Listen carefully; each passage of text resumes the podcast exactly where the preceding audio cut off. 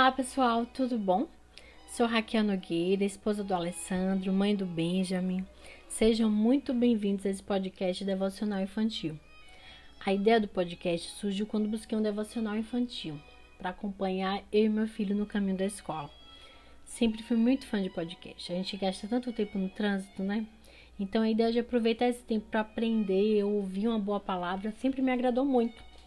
E eu queria algo que meu filho pudesse ir ouvindo pelo caminho e aprendendo também. A Bíblia nos fala que a fé vem pelo ouvir e ouvir a palavra de Deus.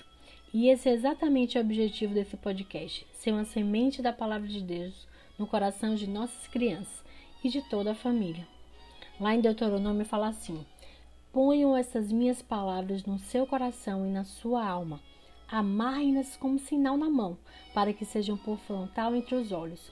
Ensine essas palavras aos seus filhos, falando delas quando estiverem sentados em casa, andando pelo caminho, quando se deitarem e quando se levantarem. Devem escrevê-las nos umbrais da sua casa e nas suas portas. A palavra de Deus fala que a gente tem que disseminar a palavra dele em todo lugar e principalmente aos nossos filhos. Assim, sabe, a gente tem tantos desenhos atrativos, né, que nossos filhos assistem, são bem bacanas, são bem legais mas eles não falam do principal. Eles não falam de Deus, do reino dele e de seus valores. Então, esse é o objetivo: disseminar a palavra de Deus no coração dessas crianças, que estão cheias de atrativos pela aí pelo mundo, não é verdade? Mas eles não podem esquecer, não podem tirar a visão do mais importante, de Deus, sua criação, seu reino, seus valores.